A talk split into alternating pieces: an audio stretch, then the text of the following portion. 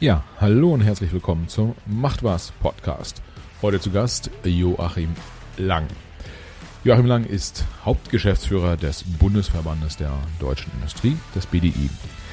Ja, wir reden darüber, wie vertritt er denn die Interessen der äh, Industrie, beziehungsweise wie tut er es zusammen mit seinem äh, 200-köpfigen Team, welches Budget hat er dafür zur Verfügung und äh, er erläutert uns, wie Lobbyismus aus seiner Perspektive funktioniert und was dort ganz, ganz wichtig ist. Transparenz zum Beispiel.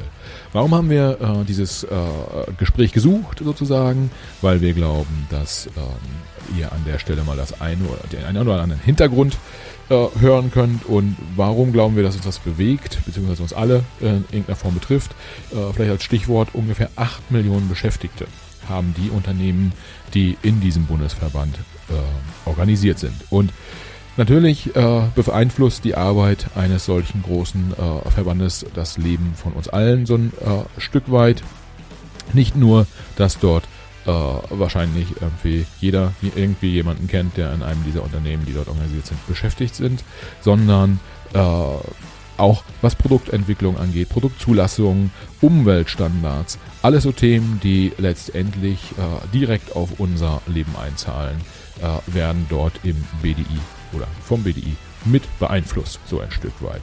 Wie das alles so funktioniert, äh, was die Ziele sind, wie die Ziele umgesetzt werden, etc., äh, das erläutert uns Herr Lang und ich durfte die eine oder andere äh, Hintergrundfrage stellen und er hat uns dann doch tatsächlich hinter die Kulissen schauen lassen. Ihr werdet euch wundern, wann ruft er eigentlich direkt den Minister an und wann nicht. Solche und noch mehr spannende Fragen haben wir beantwortet. Hört rein. Und sage herzlich willkommen zum Macht was Podcast. Heute mit Joachim Lang, dem Hauptgeschäftsführer des BDI. Ja, gleich zwei Fragen. Was ist eigentlich ein Hauptgeschäftsführer und was ist der BDI? Herr Lang, haben Sie Lust, zwei Sätze zu sich persönlich äh, und dann kurz gehen wir kurz darauf ein, was ist der, was ist der BDI und was machen Sie da als Hauptgeschäftsführer? Wollen wir so machen? Ja, gerne, Herr Siegler. Hallo. Also gerne. Ich bin von Haus aus Jurist und ähm, habe einen Berufsstart hingelegt im öffentlichen Dienst als Beamter, so richtig, wie man sich das vorstellt, im Bundesdienst. Und ich war da im Ministerium, ich war im Bundesrat, ich bin dann gewechselt ins, in den Bundestag zu einer Fraktion, zur CDU-CSU-Bundestagsfraktion. Und ähm, mit dem Wechsel der Fraktionsvorsitzenden Angela Merkel ins Kanzleramt bin ich dann auch mit ins Kanzleramt gegangen. Ich habe dort Europapolitik gemacht, ähm, die letzte Ratspräsidentschaft vor der im letzten Jahr und ähm, bekam dann aufgrund der Themen, die wir da gemacht hatten in der deutschen EU-Ratspräsidentschaft, nämlich Klima, das Angebot aus der Industrie, ob ich nicht die Politikarbeit des E.ON-Konzerns in Berlin übernehmen möchte, um dafür zu sorgen und dabei zu helfen, wie man denn auch diese Klimaziele erreichen kann.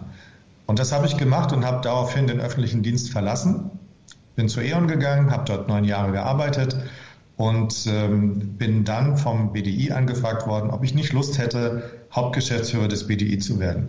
Was heißt Hauptgeschäftsführer? Das ist ein, würde sagen, ein Fachbegriff aus der Verbändelandschaft. Das ist derjenige, der hauptberuflich einen Verband führt, weil die meisten Verbände einen ehrenamtlichen Präsidenten haben. Und um diese Unterscheidung zu haben, der Präsident ist der Chef ähm, eines Verbandes und der Hauptgeschäftsführer führt ihn im Tagesgeschäft. Also, ähm, und dafür gibt es einen Spezialbegriff in der, in der Verbändelandschaft. Okay. Das heißt, vielleicht, wenn ich da kurz reingrätschen darf, die äh, pol politischen Stationen sozusagen in Anführungsstrichen, die haben sie nicht als Politiker gemacht, sondern sie waren als Beamter sozusagen äh, äh, genau. äh, dort aktiv und haben äh, sozusagen die Politiker unterstützt an der an der Stelle, so wie, wie, wie es einen beamteten Staatssekretär zum Beispiel in den Ministerien gibt, äh, die dann da auch bleiben, unabhängig davon, welche Parteifarbe äh, da letztendlich regiert, sozusagen. Äh, was man so ein bisschen raushört, ist so eine grundsätzliche Nähe äh, zu den Kollegen von der, von der CDU, CSU. Ähm, äh, und dann natürlich irgendwie die, die Industrienähe, die ja auch logisch ist, weil jetzt sind sie auch beim BDI. Ähm, da können wir, da können wir wahrscheinlich gleich nochmal drauf eingehen, wenn wir gucken, was sie alles so, was so die Aufgabengebiete des, des BDIs sind und äh, in welche Richtungen sie, sie wirken. Sie haben ja jetzt gesagt, es ist ein, ein, ein Verband. Äh, vielleicht ein bisschen naive Frage. Verband, Verein, äh, das ist nochmal formal ein Unterschied oder ist das das Gleiche? Hm, ein Verein ist eine Rechtsform ja. und Verbände organisieren sich sogar meistens in der Form eines Vereins. Okay. Ein Verband heißt eigentlich nur, dass es ein Interessenzusammenschluss ist. Und wir sind einer der sogenannten Spitzenverbände. Ja. Das heißt, bei uns werden nicht Unternehmen Mitglied, sondern wiederum andere Verbände. Das, bei uns sind ungefähr 40 Verbände organisiert. Ja. Die, das gesamte Spektrum der Industrie, also von der Automobilindustrie über die Chemie, den Maschinenbau, die Elektroindustrie, aber auch Gießereien, Papierfabriken, ähm, die sind alle bei uns organisiert, sodass ja. wir einen ganz guten Überblick haben über das, was in der Industrie so läuft. Und die Unternehmen sind dann wiederum Mitglied bei unseren Mitgliedsverbänden. Und also so, so organisieren sich dann eben die Spitzenverbände, die bestehen dann eben aus ähm, einer Vielzahl von weiteren Verbänden. Aha, okay. Und auf diese Weise aggregiert man sehr viel Informationen, aber auch unterschiedlichste Meinungen. Ja, das heißt im Prinzip das Wort Dachverband würde mir da mal in, in, ja, in, in, genau. den Sinn kommen. Okay, alles klar. Sie sind sozusagen die übergeordnete Instanz äh, der deutschen Industrie, sozusagen des, des Zusammenschlusses der, der deutschen Industrie. Sie vertreten äh, die Interessen der, der deutschen Industrie. Ähm, und vielleicht kurz, Sie haben gerade gesagt, Ihre Mitglieder sind hauptsächlich dann weitere Verbände, also Spezialverbände, äh, die, weiß ich nicht, die Plastikindustrie oder die äh, Medienindustrie oder so, die sind dann bei Ihnen wiederum äh, Mitglied und mit deren äh, Personal tauschen Sie sich dann aus und von dort bekommen Sie Ihre Informationen, von dort bekommen Sie wahrscheinlich dann auch die Wünsche, in welche Richtung äh, Ihre Arbeit gehen soll, äh, etc. Ist das, ist das richtig? Ja, das geht in die richtige Richtung. Wir sind organisiert so ähnlich wie, wie der Bundestag arbeitet, nämlich in Ausschüssen. Ja. Und die, unsere Mitgliedsverbände schicken Mitarbeiterinnen und Mitarbeiter der Unternehmen, die bei Ihnen organisiert sind, in unsere Ausschüsse, um dort mitzuarbeiten. Also wir, wir arbeiten arbeitsteilig, so wie der Bundestag zu allen Themen jeweils einen Ausschuss hat, haben wir das auch. Also wir haben einen Ausschuss zum Thema Energie, wir haben einen zum Thema Mobilität, äh, wir haben ähm, Ausschüsse zur Außenwirtschaft, wir haben welche zu Steuern. Das ist genauso organisiert im Grunde, wie, wie auch im Bundestag arbeitsteilig gearbeitet wird. Und da sitzen dann die Fachleute aus den Unternehmen drin und äh, diskutieren mit uns äh, aktuelle Gesetzgebung. Okay.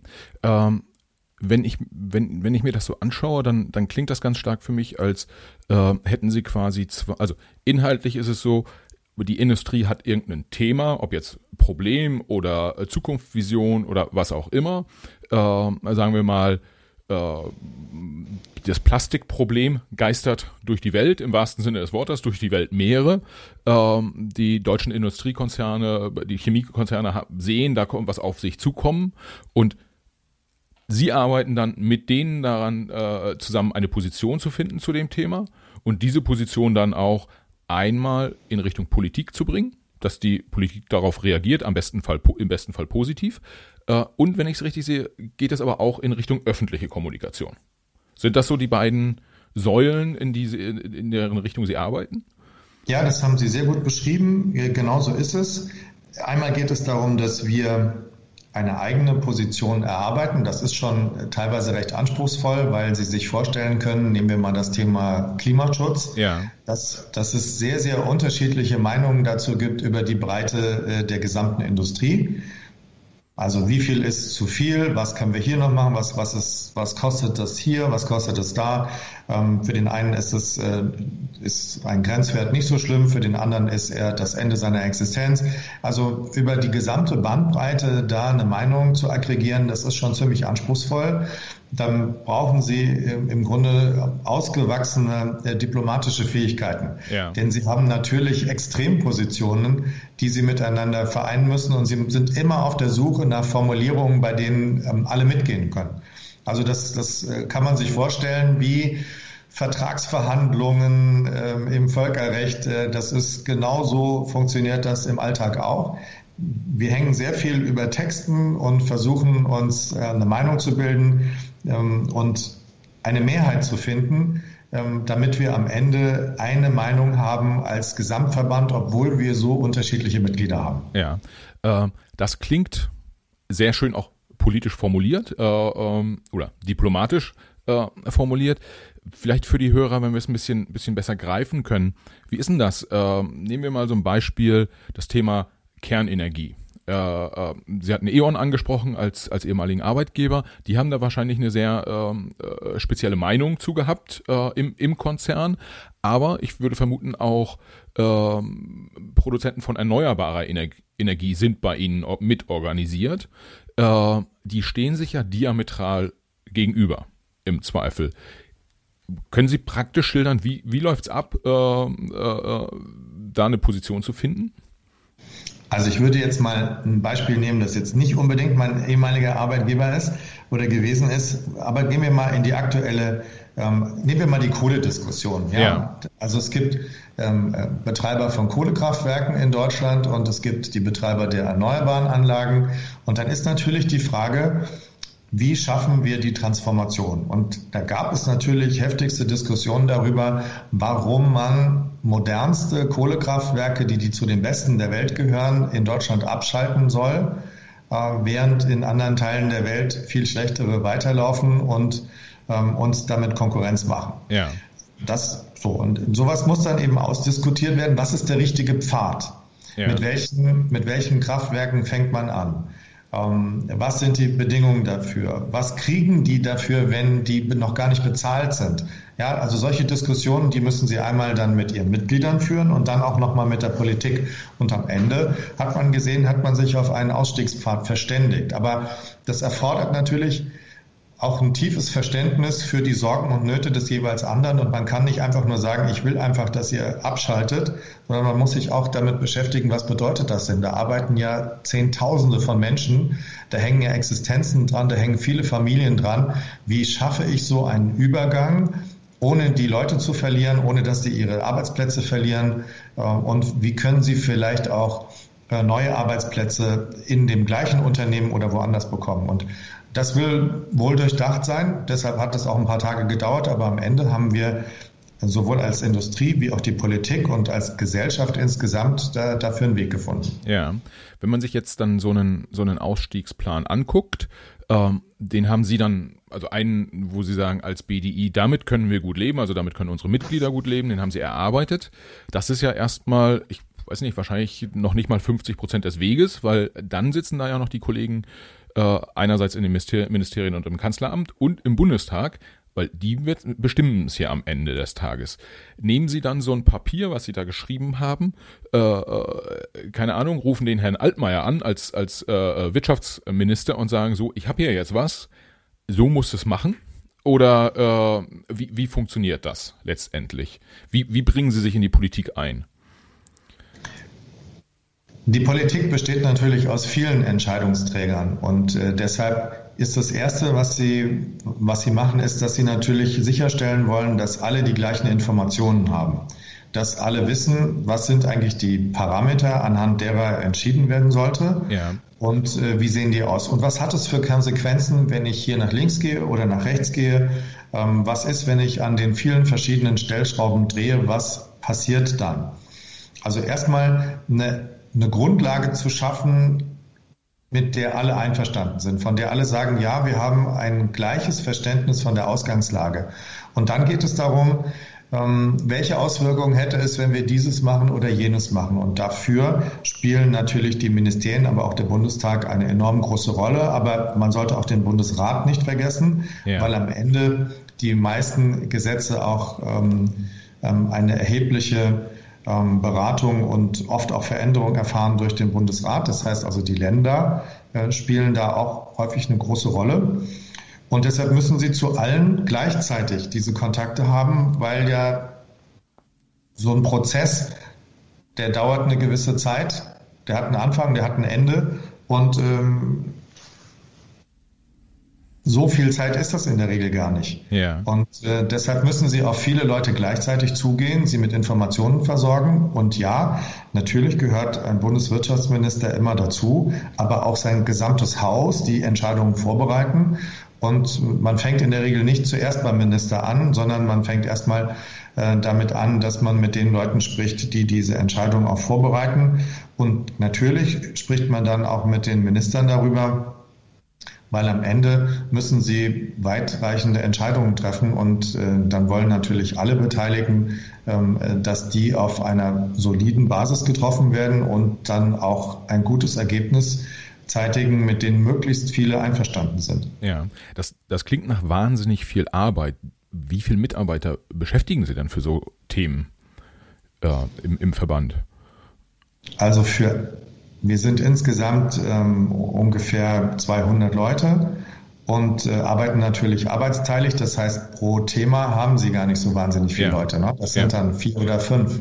Okay, das heißt dann auch, wenn man sagt, man, man möchte möglichst bereit auch die Informationen unterbringen in der Politik, äh, dass diese vier, fünf äh, dann schon auch mit allen Bundestagsfraktionen äh, in irgendeiner Form im, im, in, in Kontakt stehen, mit den äh, mit den Ministerien in, in, Kontakt stehen, mit den Vertretern im Bundesrat, vielleicht sogar mit Landesministerien äh, in Kontakt stehen. Äh, das ist schon irgendwie ein dickes Brett zu bohren. Oder? Also ja, Sie brauchen im Grunde zwei Fähigkeiten. Sie müssen Ahnung haben auf bestimmten Themengebieten und Sie müssen ein kommunikativer Mensch sein. Ja, ja.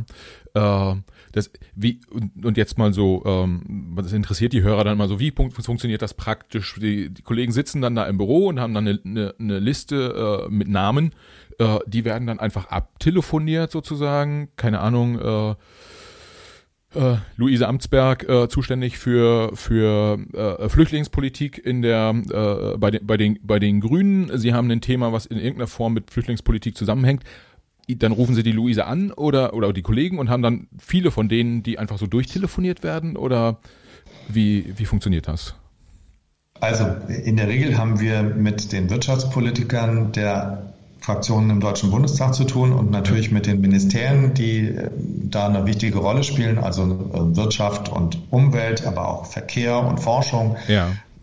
Ne, die, mit denen hat man natürlich viel zu tun und das, weil sie ja immer wieder Themen haben, aus diesen Bereichen kennt man die Leute dann mit der Zeit auch. Ja, ja. Also die, ähm, sagen wir mal, in den Ministerien und auch im Bundestag gibt es ja eine hohe Kompetenz, diese Themen zu bearbeiten. Und sie haben dort wirklich erstklassige Fachleute. Und ähm, mit denen tauscht man sich natürlich auch gerne aus.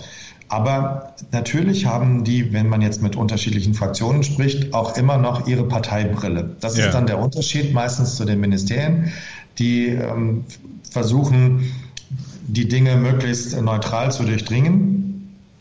Manchmal merkt man aber auch, dass ein Ministerium einen gewissen Spin hat.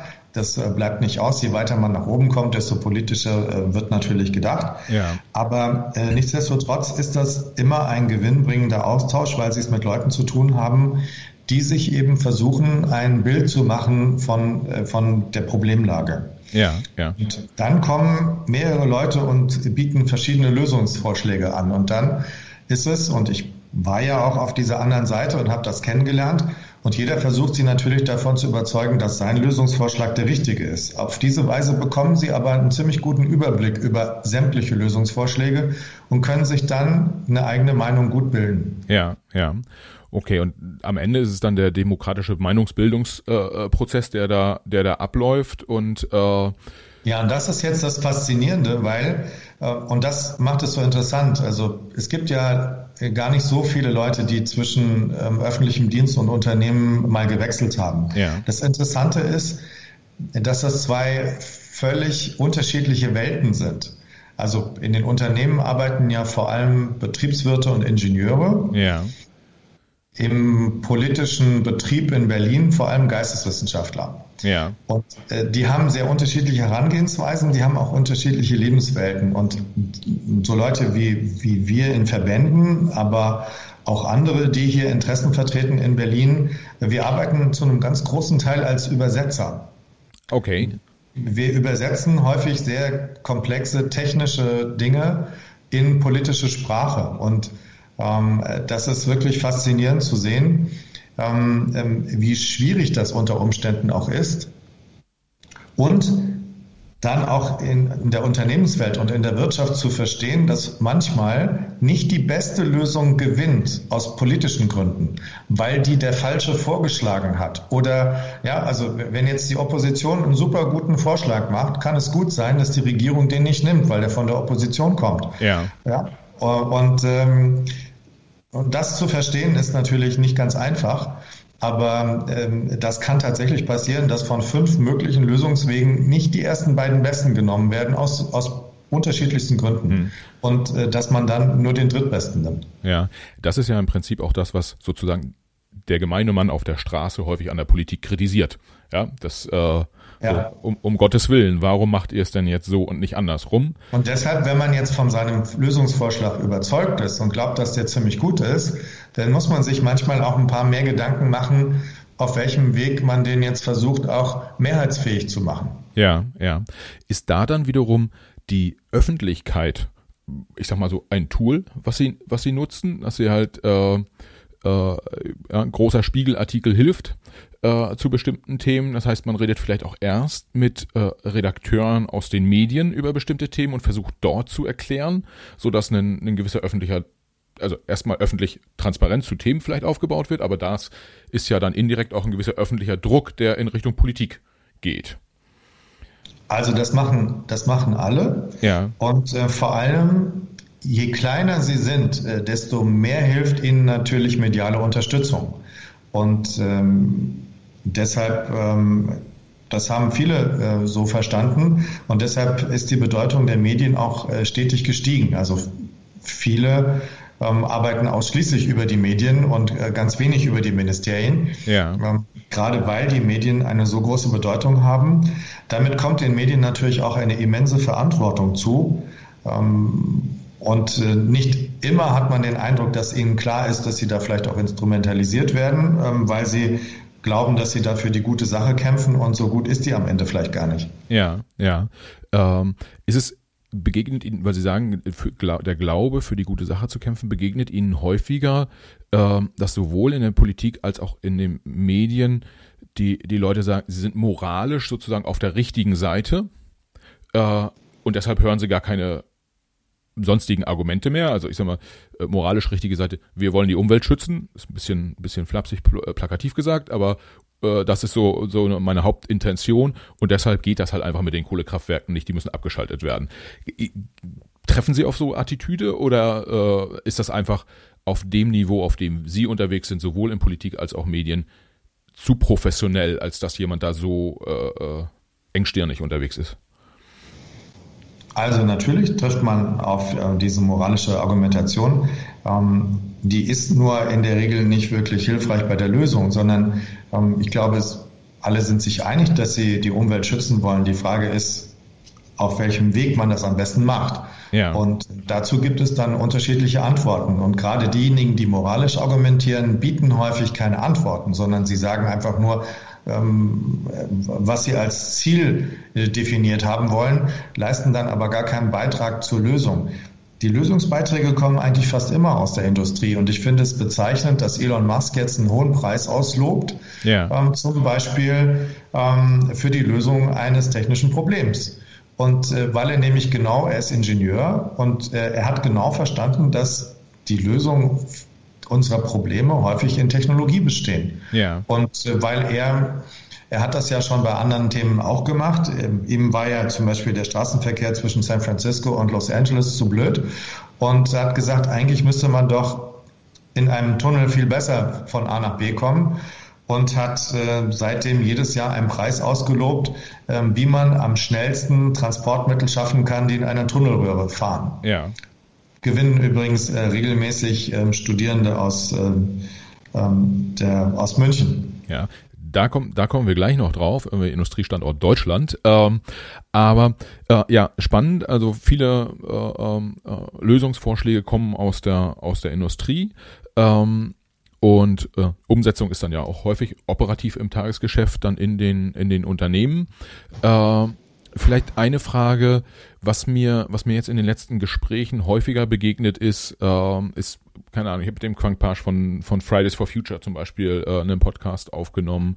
Ähm, oder auch ähm, mit äh, der Kindernothilfe. Und ähm, ganz häufig ist ein Thema auch die Zusammenarbeit entweder mit der Industrie oder mit den Unternehmen oder auch unter unterschiedlichen äh, Verbänden. Ähm, wie ist das? Schaffen Sie auch manchmal einen, einen Schulterschluss, ich sag mal so, mit mit Greenpeace zum Beispiel, wenn sie ein bestimmtes Thema haben und gehen dann gemeinsam auf, äh, äh, auf die Politik oder die Medien zu? Gibt es sowas auch? Ja, das gibt es sogar gar nicht mal so selten, weil wir nämlich häufig ähm, im Ziel einig sind, aber unterschiedliche ähm, Lösungswege vorschlagen und ähm, trotzdem aber auch das Gespräch miteinander suchen, um zu gucken, ob wir nicht Gemeinsamkeiten haben, die wir dann der Politik äh, vorschlagen. Also wir machen das zum Beispiel oft mit den Gewerkschaften, ja. weil wir, was äh, viele immer wieder erstaunt, auf den Standort Deutschland und die Arbeitsbedingungen in Deutschland und die Möglichkeiten, die Unternehmen hier haben, einen sehr ähnlichen Blick haben weil wir natürlich alle daran interessiert sind, hier in Deutschland hochwertige, gut bezahlte und gewerkschaftlich organisierte Arbeitsplätze zu haben. Und äh, deshalb machen wir öfter mal was zusammen mit den Gewerkschaften, ähm, was in der Politik äh, immer wieder noch für Erstaunen sorgt oder auch in der Öffentlichkeit, ähm, wenn, wenn wir da was zusammen machen. Wir machen aber auch schon mal was mit den Kirchen oder ähm, ich habe auch früher tatsächlich auch mit Greenpeace schon mal was zusammen gemacht. Ähm, ja, klar, weil wir eben häufig das Ziel teilen. Und wenn man ernsthaft auch mal die Brille des anderen aufzieht und versucht, die andere Seite zu verstehen, das hilft dann auch vielleicht einen Kompromissvorschlag zu machen, der die Politik dann überzeugt. Ja. Und ich bin, bin sowieso der festen Überzeugung, dass ähm, wir in einem Zeitalter der Kooperation leben. Also egal wie groß und stark ähm, Einzelne sein mögen, die Probleme, die wir heute ähm, angehen, sind so komplex, dass sie immer gut beraten sind, sich jemanden zu suchen, mit dem sie versuchen, gemeinsam an einer Lösung zu arbeiten. Und ähm, wir sehen es ja, dass selbst auch die USA als Land äh, in den letzten vier Jahren immer wieder versucht haben zu zeigen, dass sie das alles alleine hinkriegen und wir gesehen haben, dass sie daran gescheitert sind. Also ähm, selbst große Unternehmen, aber auch einzelne Länder sind gut beraten, immer wieder zu schauen, ob sie nicht Allianzen schmieden und äh, Koalitionspartner finden, um einfach Antworten zu entwickeln auf die Fragen unserer Zeit. Ja. Ähm, okay, also Kooperationen äh, gibt es, also äh, einer der Gründe, warum wir diesen Podcast machen, ist auch, weil wir glauben, dass miteinander reden besser ist als übereinander reden. Äh, das ist auch so ein bisschen, äh, geht ja schon in die Richtung Kooperation. Ähm, was ich, was ich äh, spannend finde, ist, ähm, wenn wir, wenn wir auf den BDI zum Beispiel gucken und es geht um, ähm, es geht um das Thema äh, Lobbyismus sozusagen, mhm. hat man schon immer mal den Eindruck, dass es insbesondere auch in der Öffentlichkeit nicht so extrem positiv wahrgenommen wird. Also das, das Wort Lobbyismus ist ja schon ist ja schon äh, äh negativ. Jetzt habe ich unter anderem mit dem Christian Mier von äh, Reporter ohne Grenzen gesprochen. Der hat ganz klar gesagt, das ist jetzt frei zitiert, ja klar machen wir Lobbyarbeit und nicht wenig und irgendwie wir machen Lobbyarbeit in der Politik und wir machen Lobbyarbeit in der Industrie und wir haben guten Draht zu Facebook und wir haben auch einen guten Draht zu vielen Politikern. Äh, äh, der, der Christian konnte das relativ offen sagen und ich glaube nicht einer meiner Hörer hätte das irgendwie negativ äh, ähm, aufgefasst. Wenn Sie das jetzt so sagen, könnte ich mir schon vorstellen, dass man sagt, ja klar, irgendwie die Industrietypen, irgendwie die mit der Kohle, äh, das ist das ist schwierig. Wie, sehen Sie das auch so erstens äh, und zweitens, wie, wie gehen Sie damit um? Also ich glaube, dass es wichtig ist, in einer Demokratie seine Interessen zu vertreten. Das können wir machen, indem wir an Wahlen teilnehmen und jemanden wählen, den wir in Verantwortung sehen wollen. Und wir können natürlich auch selbst unsere Interessen wahrnehmen. Und wenn ich mehrere Leute finde, die eine ähnliche Sichtweise haben wie ich, dann gründe ich einen Verein oder einen Verband oder mache eben was, ja, oder ja. ich gründe eine Initiative. Und jede, jede NGO ist Interessenvertretung. Und warum machen wir alle das? Weil wir die Erfahrung gemacht haben, wenn wir unsere Interessen nicht artikulieren, dann werden sie möglicherweise übersehen. Und deshalb tummeln sich natürlich in Berlin, aber auch in Brüssel unheimlich viele Leute, die Interessen wahrnehmen. Und äh, nichts anderes ist eben Lobbyismus. Und ähm, wir sagen, und deshalb haben wir uns da zusammengetan mit Transparency International, wir sagen, wir machen das transparent. Wir müssen das nicht im Hinterzimmer machen, ja, sondern ja. die Meinung, die wir haben, die kommunizieren wir ja auch. Die können, die machen wir auch öffentlich. Die schreiben wir auch auf unsere Homepage. Jeder kann das sehen. Und ähm, wir haben auch zum Beispiel überhaupt nichts dagegen, so wie das die EU macht. Die, die fragt ja, was haltet ihr von diesem oder jenem Entwurf? Dann kann man das da hinschreiben ja. und es wird dort veröffentlicht. Hätten wir überhaupt gar kein Problem, wenn unsere Stellungnahmen auf der Homepage des Ministeriums veröffentlicht werden. Was, was wir schwierig finden, sind Leute, die den Ruf schädigen, also irgendwelche Einzelgänger, die mit äh, alten Beziehungen versuchen, hier Geschäft zu generieren in Berlin ja. oder in Brüssel. Ähm, das finden wir nicht so gut. Und deshalb haben wir uns dann mit Transparency International zusammengetan und haben gesagt, ähm, wir sind für ein Lobby-Transparenzregister, weil wir finden, Interessenvertretung ist etwas Gutes aber man muss es sauber machen und wir gehören zu denjenigen, die das komplett sauber machen. Ja, darf ich, darf ich kurz zwischenfragen mit dem äh, äh sozusagen alte ähm, alte Kontakte nutzen? Äh, mhm. Sie meinten nicht gerade unseren ehemaligen Verteidigungsminister, der im, im Zuge von Wirecard irgendwie bei der Kanzlerin vorgesprochen hat. Äh, ich rede nie von konkreten Personen, aber ähm, je mehr Interessen Sie vertreten, zum Beispiel als Verband, desto sauberer ähm, müssen sie sein und desto sauberer sind sie auch. Ja. Weil sie natürlich auch von ihren Mitgliedern kontrolliert werden und ähm, sie denen auch Rechenschaft schulden und sie schulden auch der Öffentlichkeit Rechenschaft. Und äh, das machen sie, indem sie ihre Meinung bilden und dann ganz sauber an alle die gleiche Botschaft richten. Ja. Die Botschaft darf dann an die Öffentlichkeit auch keine andere sein als an die Politik. Ja. Sonst sind sie nicht glaubwürdig. Ja. Und da ist ja jetzt gerade auch ein, äh, ich, ich nenne es mal Lobbygesetz sozusagen in der Mache. Ja. Äh, woran hakt's denn? Weil eigentlich könnte man noch sagen, keine Ahnung, äh, der BDI hat folgendes Budget und redet mit folgenden Personen und das sind seine Positionen, das muss einfach mal veröffentlicht werden.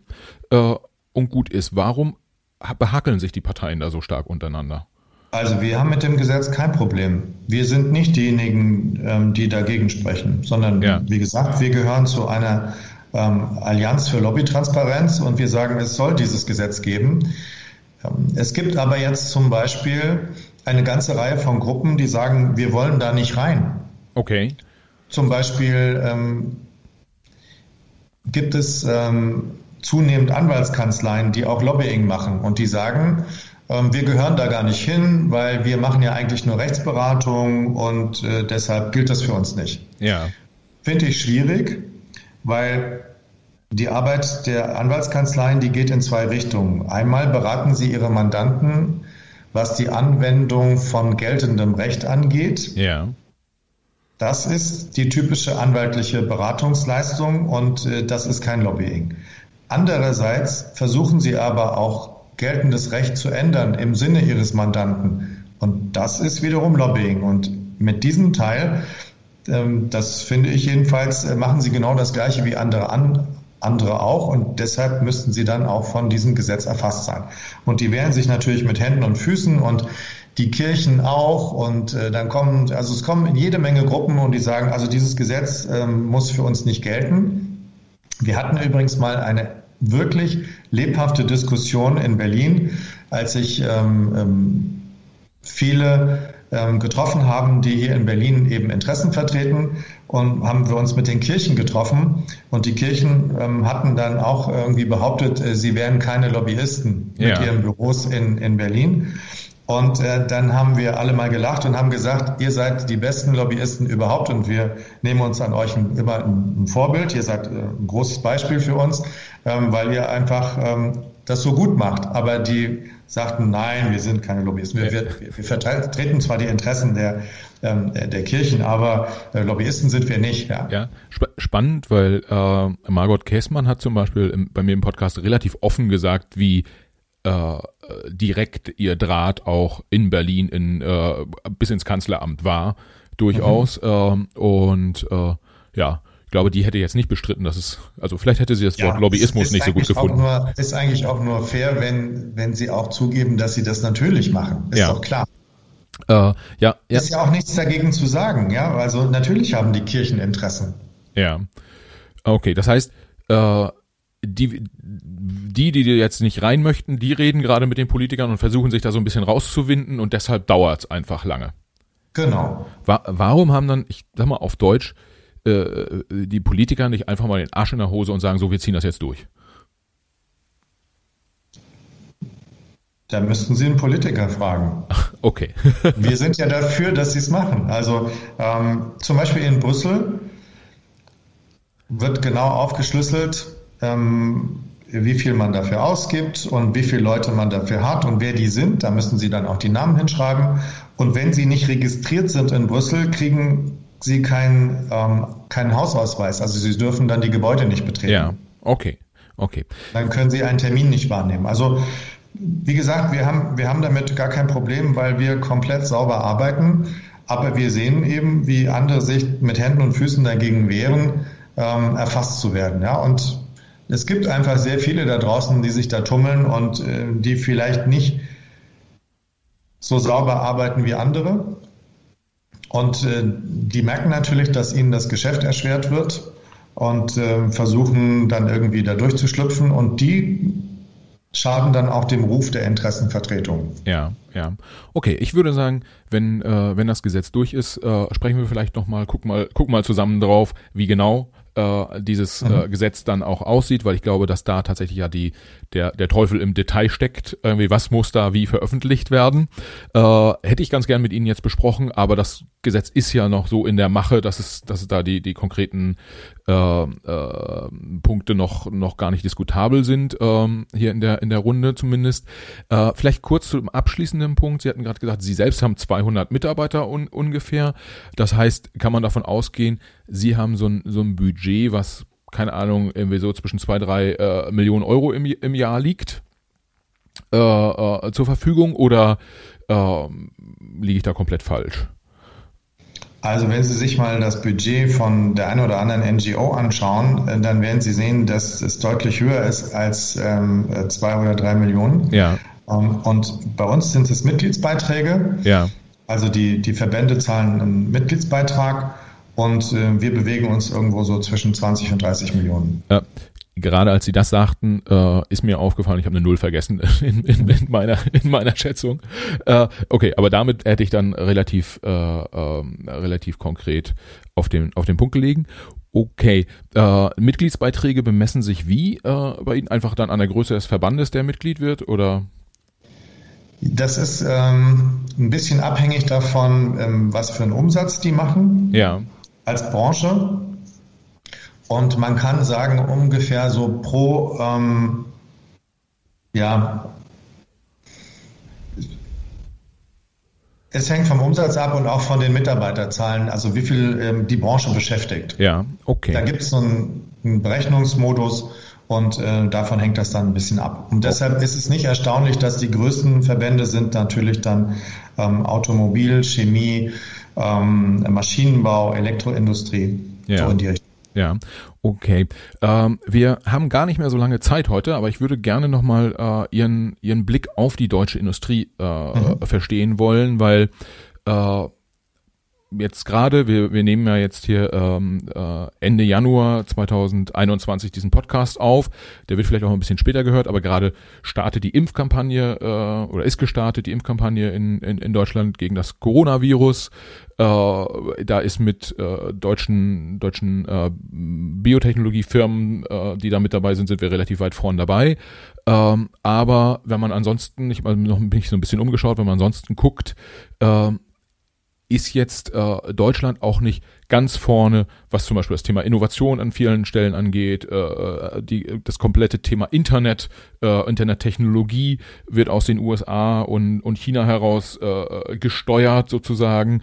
Ähm, es gibt da keinen Big Player äh, in Deutschland. Man sagt, wir haben zu wenig Ingenieure in Deutschland. Die Automobilindustrie kommt massiv unter Druck. Sie haben Elon Musk angesprochen mit, mit, mit Tesla. Äh, von dem Unternehmen kann man wahrscheinlich halten, was man will, aber auf jeden Fall übt es eine Menge Druck aus äh, in der Branche. Äh, jetzt würden Sie vielleicht als Vertreter der Industrie sagen, nee, wir sind super, wir sind auch hoch innovativ. Ähm, aber wenn Sie sagen, ich äußere mich mal kritisch, was glauben Sie, woran hakt es gerade?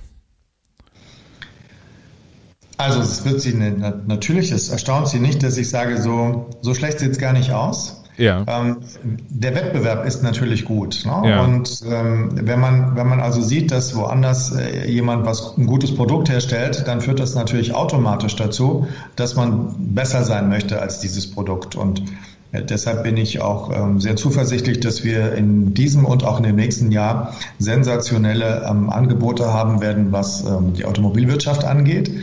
Aber worin wir wirklich richtig gut sind, ist Industrie 4.0.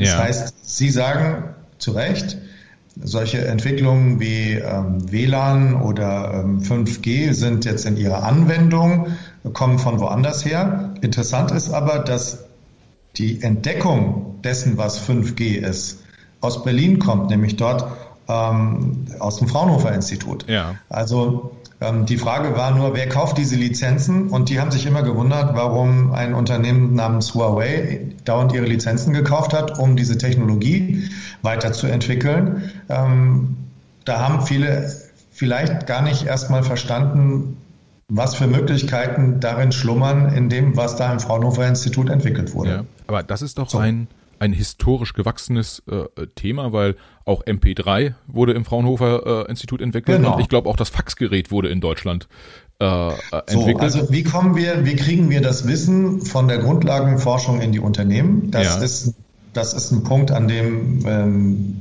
stark gearbeitet wird und da geht mit gutem Beispiel voran zum Beispiel die TU München, ja. die genau diese Transferleistung erbringen will. Und ähm, wir sind wirklich sehr gut in der Anwendung, denn was wir besser können, was wirklich der Unique Selling Point, wie es so schön heißt, ja. ähm, der deutschen Industrie ist, ist, wie produziere ich am besten? Ja. Also wie, wie kriege ich eine Fabrik so richtig ans Laufen? Wie stelle ich Produkte perfekt her? Ja. Und dieses Know-how haben wir in Deutschland. Und dieses Know-how zu verbinden mit der Digitalisierung, das ist letztlich Industrie 4.0. Und darin sind wir wirklich sehr, sehr gut. Und jetzt kommt der nächste Punkt. Wenn ich aber gut bin darin, wie ich einen Produktionsprozess gestalte und diese Daten habe, dann müssen die jetzt irgendwo hingeladen werden. Und siehe da, wir hatten gar keinen Cloud-Anbieter. Ja. Und äh, das ist so ein Punkt, wo man dann auch selbstkritisch sagen muss, da hätte man eigentlich draufkommen können, dass wir irgendwann dann jemanden brauchen, der uns diese Speicherkapazität anbietet. Und das ist relativ spät erst passiert. Ja. Aber auf der anderen Seite gibt es dann natürlich auch wieder ganz hervorragende Kooperationen dann mit Anbietern, aber das hätte man vielleicht ähm, auch selber entwickeln können. Das nächste Thema ist, und das wird jetzt gerade mit Hochdruck gemacht, und das, das sieht man ja auch, das ist das Thema Batteriezellen. Ja. Die Batteriezellen, also so, so Unternehmen wie Warta, ähm, waren da natürlich führend. Und irgendwann hat das Thema Batterie in Deutschland keine große Rolle mehr gespielt. Dann kamen die ganzen Geräte aus der Kommunikationsindustrie, die uns so viel Freude gemacht haben. Also angefangen vom Walkman von Sony, der uns damals alle überrascht hat, ähm, hin zu immer weiter miniaturisierten Unterhaltungsgeräten. Ja. Und so ging diese ganze Batterieforschung ging dann nach Asien. Und als man plötzlich über Elektrofahrzeuge nachgedacht hat und dass man da wieder eine Batterie braucht, ist man im Grunde zu der Erkenntnis gelangt, dieses Know-how haben wir verloren, weil es über die Unterhaltungsindustrie nach Asien gewandert ist. Ja. Und jetzt erkämpfen wir uns das wieder zurück als Industrie gemeinschaftlich mit äh, dem Bundeswirtschaftsminister, aber auch mit dem mit der, zusammen mit der Europäischen Kommission, weil wir nämlich sehen, welche Bedeutung Batterien haben werden in der Fertigung der Zukunft. Und ja. wir wollen dieses Know-how wieder haben. Und deshalb äh, starten, haben wir da letztes Jahr einen großen Über Aufholprozess gestartet und die nächste Batteriegeneration wird dann wieder ja. auch in Europa hergestellt sein. Da, dazu vielleicht zwei, zwei Fragen. Das erste, äh, die erste ist, äh, wenn man mal, mal zum Beispiel auf Börsenwerte kommt, Sie hatten äh, Industrie 4.0 äh, gesagt, äh, da spielt Siemens dann ja eine große Rolle. Siemens ist, also Siemens ist aktuell äh, ungefähr ein Zwanzigstel Wert an der Börse von Apple. Äh, wo man ja sagen würde, das ist der, das ist so eine Perle der deutschen Industrie, das ist ja Wahnsinn. Macht einem das dann nicht Angst vor dem Hinter Hintergrund? Oder die Zahlen von Apple sind gerade gekommen, ich glaube im letzten Quartal 28 Milliarden verdient. Äh, man munkelt, die wollen sich ein Auto, äh, wollen ein Auto bauen, äh, da könnten die für einen Quartalsgewinn schon quasi zwei Drittel von BMW kaufen. Dann hätten sie fast schon ein Auto. Diese Dimension, ist das, macht Ihnen das nicht ein Stück weit auch Angst? Und das ist so der erste Teil. Und der zweite Teil ist, bei diesen ganzen Themen Innovation, welche Rolle spielt der BDI? Also wirken Sie auch nicht nur in Richtung Politik und Medien, sondern wirken Sie auch in die Industrie hinein und sagen, keine Ahnung, äh, äh, lieber, lieber Daimler, BMW, VW-Vorstand, das Thema mit den Elektrofahrzeugen, jetzt fangt mal an, irgendwie drüber nachzudenken? Also die Frage, die Sie da beschreiben, der Börsenbewertung, das ist natürlich absolut faszinierend. Jetzt sind Siemens und Apple nicht in der gleichen Kategorie unterwegs, aber es erstaunt natürlich alle, dass Unternehmen wie, nehmen wir ruhig auch noch ähm, Amazon und Facebook ähm, dazu, dass die ganz anders bewertet werden als Unternehmen aus der klassischen Industrie. Ja. Und ähm, das ist schon faszinierend zu sehen, dass an die nicht die gleichen Kriterien gerichtet werden wie an, an die Industrie, auch was Profitabilität oder zum Beispiel an, angeht. In, in, gerade in der Startphase sind ja häufig solche Unternehmen auch stark überbewertet. Und ähm, die Frage ist ja auch immer, ist das wirklich der reale Wert? Aber ganz offensichtlich gelingt es insbesondere amerikanischen Unternehmen, ihren Investoren eine spannendere Geschichte zu erzählen, als, als wir das machen. Und ähm, daran ähm, kann man, glaube ich, auch nur lernen, denn ähm, verglichen damit könnte man auch sagen, sind äh, deutsche Unternehmen notorisch unterbewertet. Also ähm, das zeigt eigentlich auch nur, was für ein Potenzial ähm, die Unternehmen in Deutschland noch haben, denn viele der wegweisenden Technologien werden nach wie vor in Deutschland entwickelt, bilden sich aber in den Börsenbewertungen gar nicht so ab. Ja.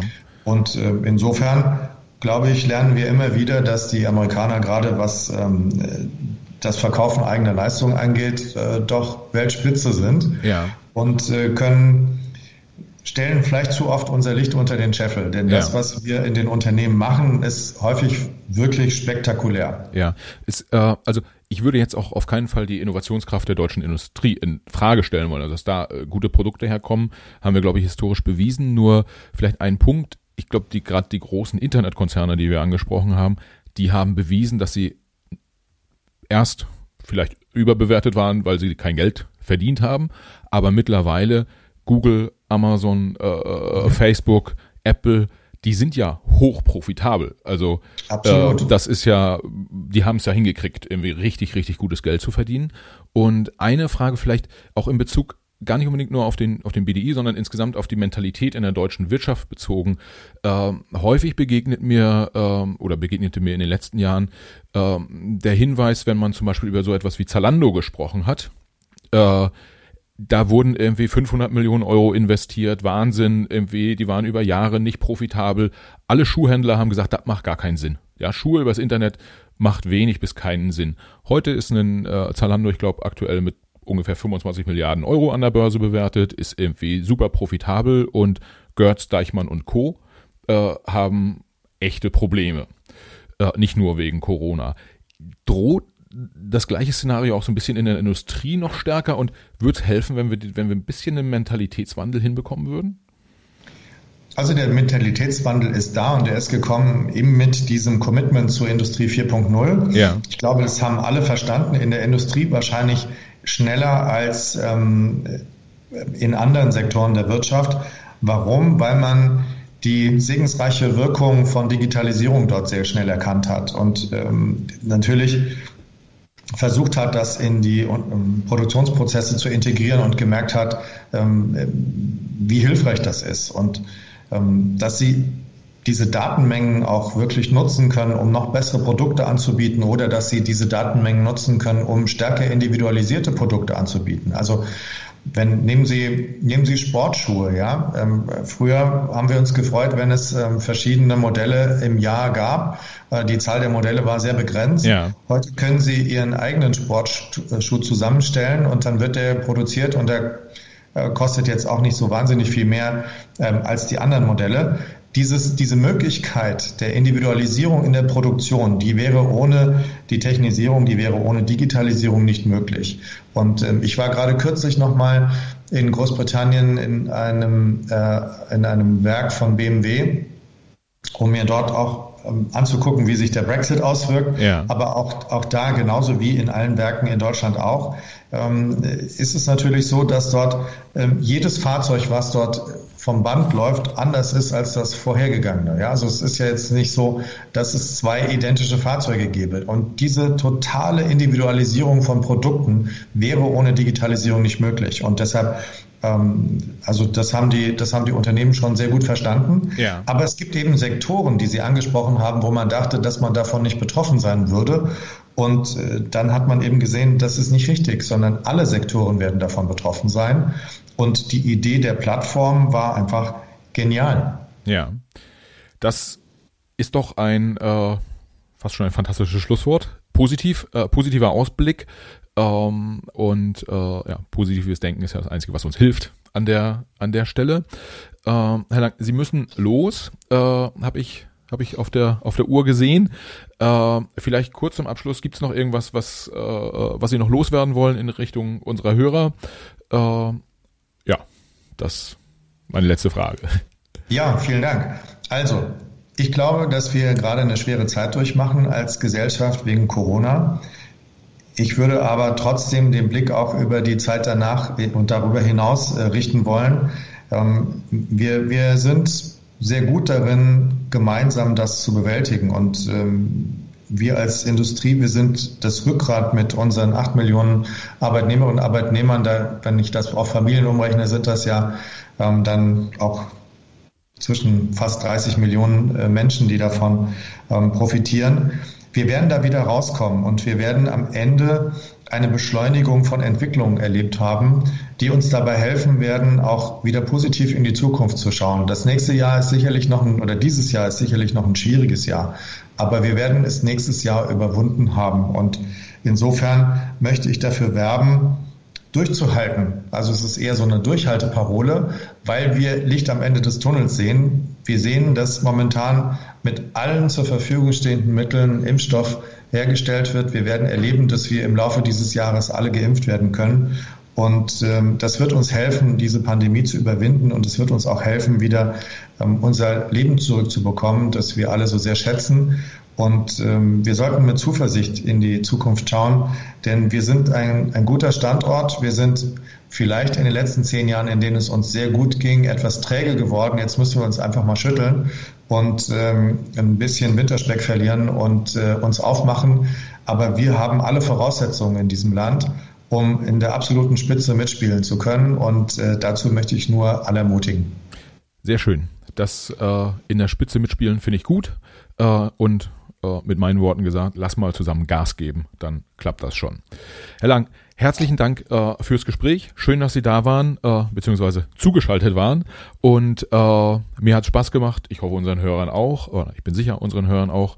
Äh, vielen Dank und viele Grüße nach Berlin.